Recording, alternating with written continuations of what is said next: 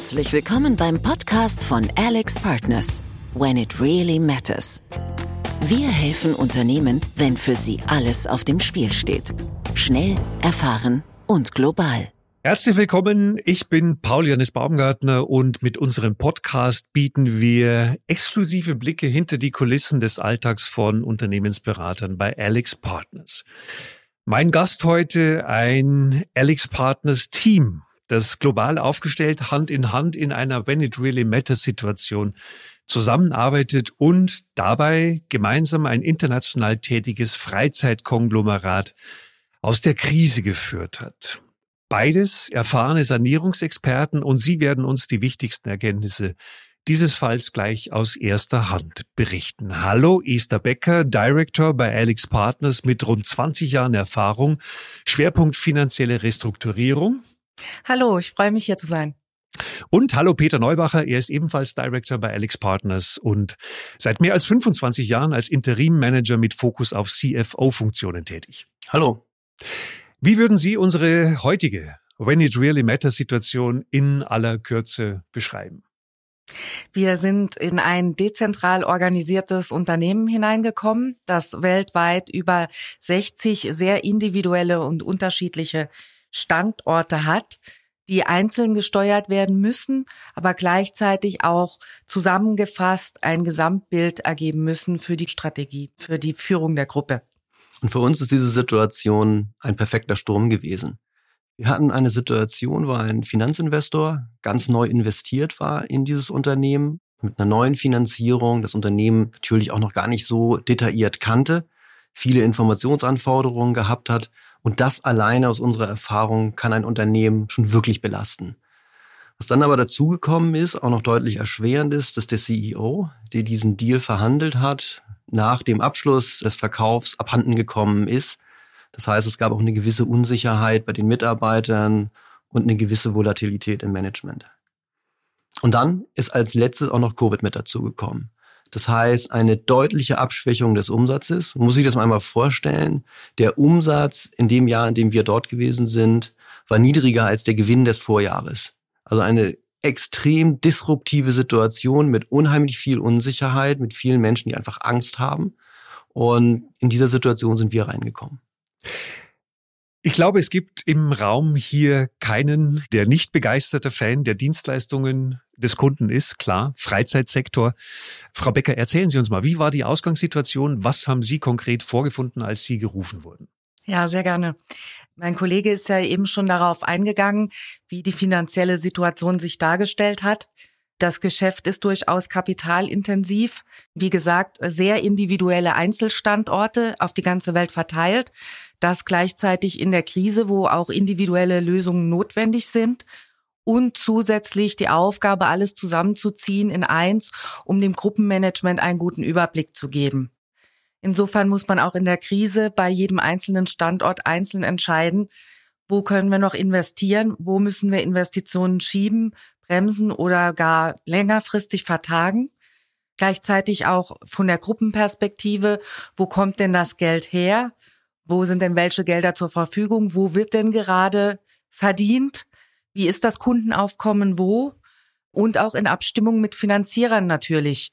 Benötigen wir zusätzliche Gelder? Müssen wir irgendwelche Themen nachverhandeln? Stimmt da unsere Struktur? Wir waren unter anderem selbst vor Ort und da ich auch ganz begeistert bin, bin ich eben doch sehr der Kundenerfahrung nachgegangen und mein Kollege hat eben auch mal geschaut, was möglicherweise Einsparungspotenziale vor Ort sind. So, jetzt sitzen Sie in einer Situation, haben vielleicht zehn Site-Manager in einem Raum und jeder spricht über sein Produkt unheimlich emotional aufgeladen, extrem begeistert von ihrem Produkt. Die stehen alle dahinter und sie müssen dann die Nachricht überbringen, euer Site, euer Standort ist eigentlich nicht mehr profitabel und gleichzeitig wollt ihr Kapital haben.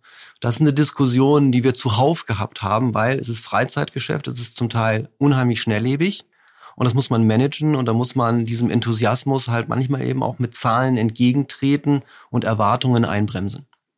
Das heißt, Sie hatten mehrere Herausforderungen zu bewältigen. Auf einer Skala von eins bis zehn, eins easy, zehn knackig. Ich würde sagen, irgendwo bei acht. Schwierige Stakeholder-Situation. Auf der anderen Seite immer noch eine relativ stabile Finanzierung. Allerdings eben auch mit der Perspektive, dass es hier massive Probleme gibt. Also acht. Wie sind Sie mit diesen Herausforderungen umgegangen? Naja, wir hatten auf der einen Seite den Finanzinvestor, der üblicherweise gerade frisch investiert, unheimlich viele Fragen hat, sehr nervös auch auf das Geschäft reagiert hat, auf die Situation Covid, auf die Situation Management, die ich gerade eben erläutert hat, eingegangen ist. Und der Schwerpunkt war dann vor allen Dingen operatives Management, Day-to-Day-Management. Welchen Zeit machen wir morgen auf? Welchen lassen wir zu?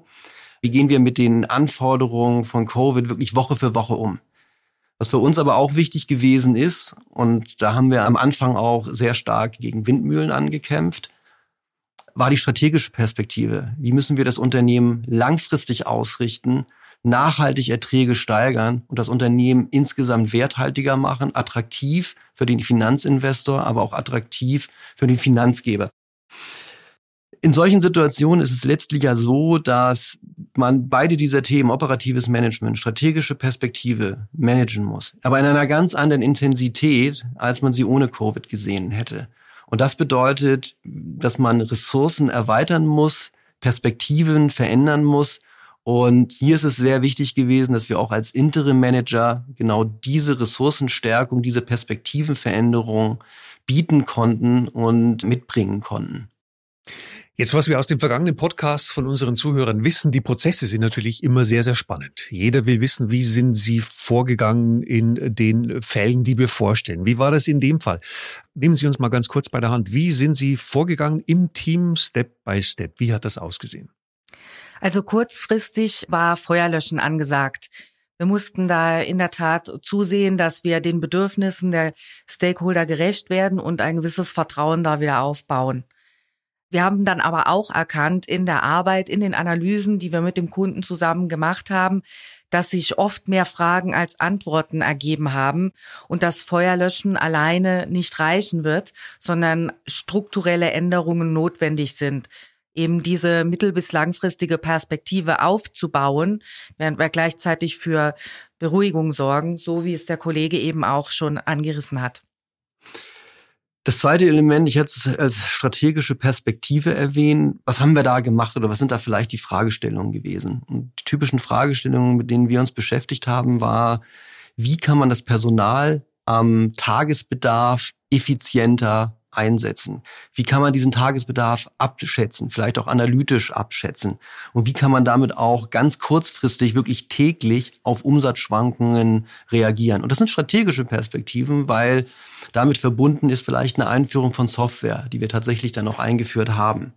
Andere Fragestellungen sind, wie kann ich einen Point of Sale besser managen? Welche Produkte sind eigentlich wirklich umsatztragend und gewinngenerierend und welche sind es vor allen Dingen nicht? Und ganz, ganz wichtig war das Thema Digitalisierung im Bereich der Umsatzgenerierung. Wie kann ich Marketing, Werbung effizient mit digitalen Tools gestalten und damit neue Umsatzbereiche erarbeiten, Umsätze stabilisieren und wie kann ich damit letztlich auch das Kundenerlebnis deutlich verbessern? Auf den Punkt, was würden Sie sagen? Worauf kommt es an? Was sind Ihre Empfehlungen? Wie kann so ein Verbesserungsprogramm gelingen? Also für mich erst einmal durchatmen.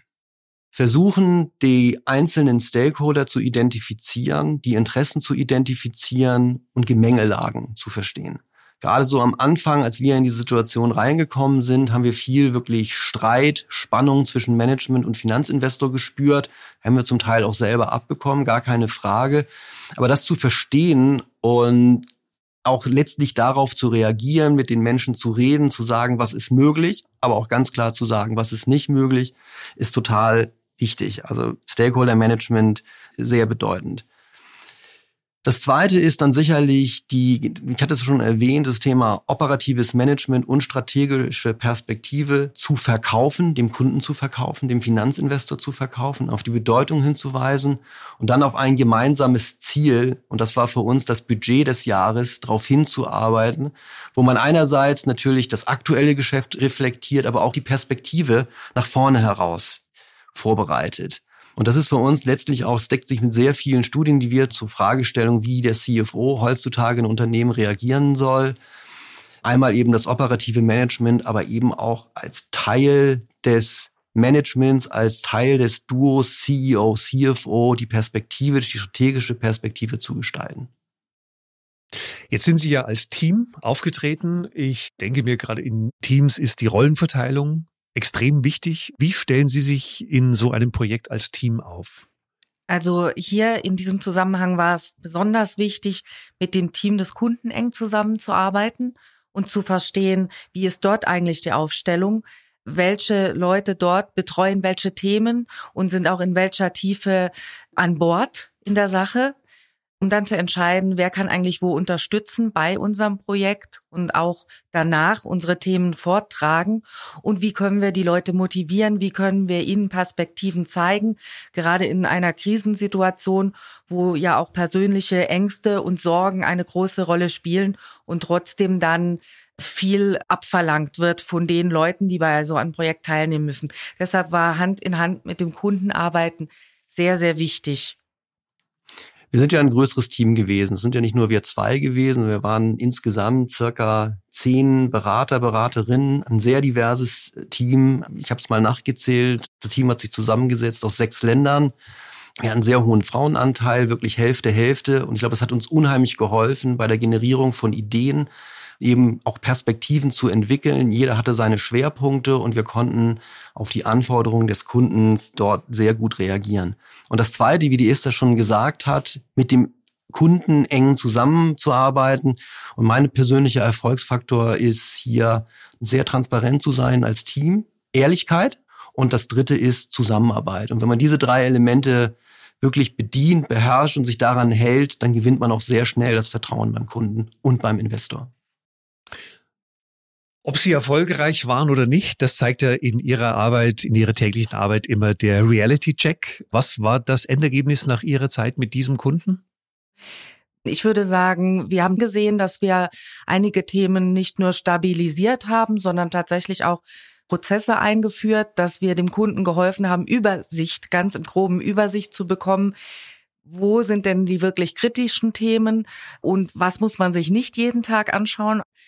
Die Dinge, die wir aufgesetzt haben, konnten so übergeben werden und fortgesetzt werden.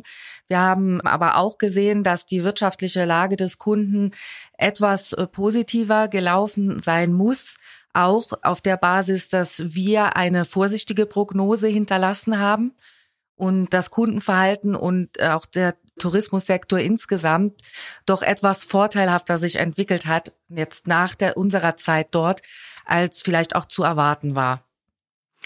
Für mich gab es in diesem Projekt einen Tag der Wahrheit. Das war der Tag, an dem wir das Budget verabschiedet haben. Ich hatte es schon gesagt, wir hatten durchaus auch einen Konflikt in der Setzung der Schwerpunkte zwischen operativen Day-to-Day-Management und der strategischen Perspektive. Für uns ist diese strategische Perspektive sehr wichtig gewesen. Und wir haben dann in der Verabschiedung des Budgets gemerkt und auch für alle sehr, sehr transparent dargestellt, wie wichtig es ist und welch wichtiger Teil diese strategische Perspektive in dem Budget eingenommen hat. Total wichtig und für uns auch wirklich ein Proof of Concept. Wir haben ein Unternehmen hinterlassen mit einem CEO, der extrem stark gewesen ist, mit einem neuen CFO, an den ich meine Aufgaben übergeben habe und von daher auch die Situation stabilisiert und alles, was wir von den aktuellen Zahlen hören, ist das Budget auch trotz Widrigkeiten im Moment noch voll auf Plan und wird eingehalten. Jetzt sind Sie bei dir als Team aufgetreten und das Konzept eines Teams ist ja immer eine spannende Sache. Die Chemie im Team ist wichtig, um zu einem guten Ergebnis zu kommen. Das ist im Spitzensport in einem Spitzenteam nicht anders als in einem Spitzenteam bei Alex Partners. Wird man Sie jetzt öfter gemeinsam als Team erleben dürfen? Aus meiner Sicht auf jeden Fall. Ich glaube, wir haben dort gezeigt, auch mit unserem Team aus Deutschland, aber auch mit unserem global aufgestellten Team, dass wir sehr gut gemeinsam agieren können und dass wir die Ziele des Kunden, unabhängig davon, ob er sie zum Start unseres Mandats denn schon selbst so definiert hat oder nicht, gemeinsam erfolgreich umsetzen können. Absolut. Ich meine, für mich ist total wichtig gewesen, dass wir hier ein sehr diverses Team haben aus vielen, vielen Ländern mit vielen Perspektiven, mit vielen Ideen. Und ich bin absolut überzeugt davon, dass das Endprodukt davon wirklich gelebt hat. Erfolgreiche Restrukturierung eines international tätigen Freizeitkonglomerats, weil es im Leben eben Situationen gibt, in denen man einen Spezialisten braucht. Vielen herzlichen Dank, Esther Becker und Peter Neubacher. Vielen Dank. Vielen Dank. Das war der Alex Partners When It Really Matters Podcast. Vielen Dank fürs Zuhören. Wenn Sie noch mehr Podcast-Folgen von uns hören möchten, abonnieren Sie uns ganz einfach in Ihrer Podcast-App und erhalten so automatisch eine Nachricht, wenn eine neue Folge verfügbar ist. Mehr Informationen zu unserem Unternehmen und den direkten Kontakt zu uns finden Sie in unseren Show Notes. Wir freuen uns über Ihr Feedback an die E-Mail podcast at alexpartners.com.